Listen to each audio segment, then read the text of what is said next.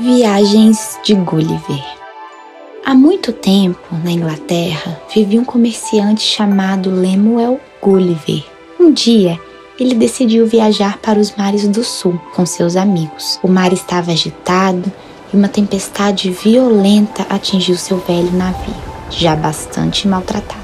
Todos os marinheiros, incluindo o capitão, morreram afogados. Gulliver foi o único que sobreviveu e ele jura que só se salvou porque se agarrou com muita força a um grande tronco de madeira. Ele nadou contra as ondas por horas e finalmente chegou em terra firme. Gulliver não encontrou nada no litoral, exceto alguns arbustos e árvores. Como ele estava muito cansado de ter nadado tanto, logo caiu em um sono profundo na grama macia. Quando Gulliver acordou, ele percebeu que seus braços e pernas estavam amarrados a estacas fincadas na terra. Cordas finas e ásperas prendiam seu ombro e seu peito, não permitindo que ele se levantasse. Quando finalmente Gulliver acordou, ele percebeu que homens minúsculos, vestidos como soldados, caminhavam sobre seu peito. Gulliver fechou os olhos, respirou fundo e achou que estava sonhando. Quando ele abriu os olhos novamente, ficou claro que algo muito estranho acontecia. Os homenzinhos podiam falar, e logo eles explicaram que haviam capturado Gulliver e o feito seu prisioneiro. Eles explicaram também que o levariam à sua capital, um lugar chamado Lilliput. Os Lilliputianos tiveram que construir uma plataforma com rodas para fazer a viagem até a capital. E lá, centenas de pequenas pessoas se aglomeraram para ver o gigante Gulliver. Quando finalmente chegaram na capital, Gulliver ficou surpreso ao ver que tudo era em miniatura. As árvores, casas, animais e homens ao seu redor eram minúsculos, os liliputianos deram a Gulliver maçãs, bananas e pães bem pequeninos. Ele precisou comer muitos até conseguir ficar com a barriga cheia. Depois de alguns dias, Gulliver foi levado perante o rei.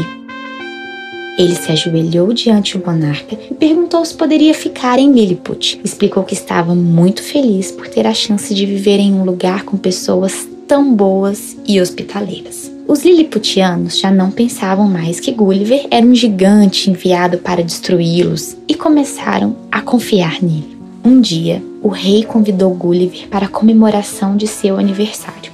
A festa estava bem animada. Todos dançavam, cantavam e comiam muitas coisas gostosas. O tempo estava muito agradável, mas de repente, de forma bem inesperada, começou uma forte chuva. Todos buscavam abrigo na parte coberta do palácio, quando um raio cai bem em cima de uma árvore gigantesca.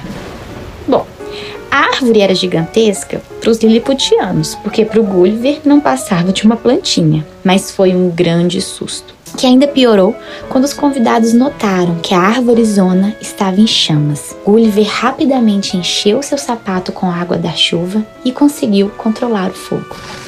Os liliputianos ficaram meio bravos com o cheiro de chulé que ficou no ar por dias, mas também não tinham como esquecer que Gulliver impedira um grande incêndio. Decidiram então que era hora de construir uma casa para aquele gigante, como um gesto de agradecimento pela sua coragem. O tempo passou e tudo estava indo muito bem. Até que um dia Gulliver avistou uma frota de navios do reino vizinho, um lugar chamado Blefusco. Blefusco também era uma terra de gente bem pequenininha que queria travar uma guerra com Lilliput para poder plantar trigo nas terras lilliputianas. Gulliver foi escalado para tentar conter aquele ataque e se lançou ao mar. Os cidadãos de Blefusco lançavam flechas contra Gulliver, mas isso não o detinha. As lanças eram como que pequenas agulhas e não tinham nenhum efeito sobre ele. Gulliver respirou fundo e soprou forte e os navios começaram a tombar um por um, como se fossem pequenos brinquedos. Os blefuscanos foram derrotados e Gulliver foi declarado herói nacional.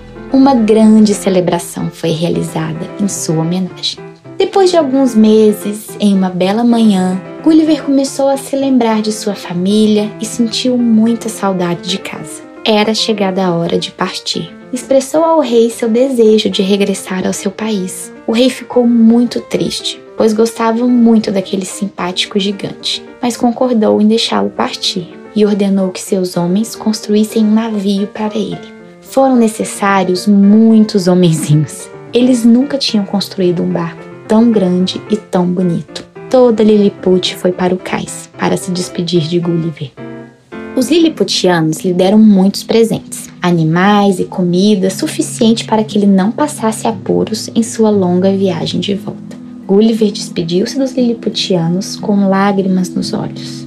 Gulliver navegou por muitos dias até que finalmente avistou um navio.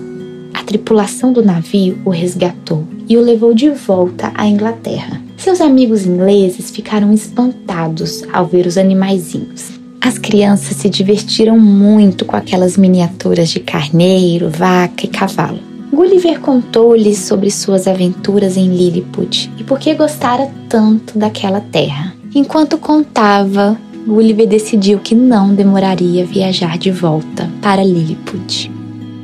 As Viagens de Gulliver é uma obra do século XVIII, escrita pelo inglês Jonathan Swift. A historinha que eu acabei de contar é uma versão bem resumida da primeira parte do livro. Muita coisa ainda vai acontecer com nosso amigo Gulliver. Se você gostou dessa história, não deixe de ler o livro todo. Uma boa leitura.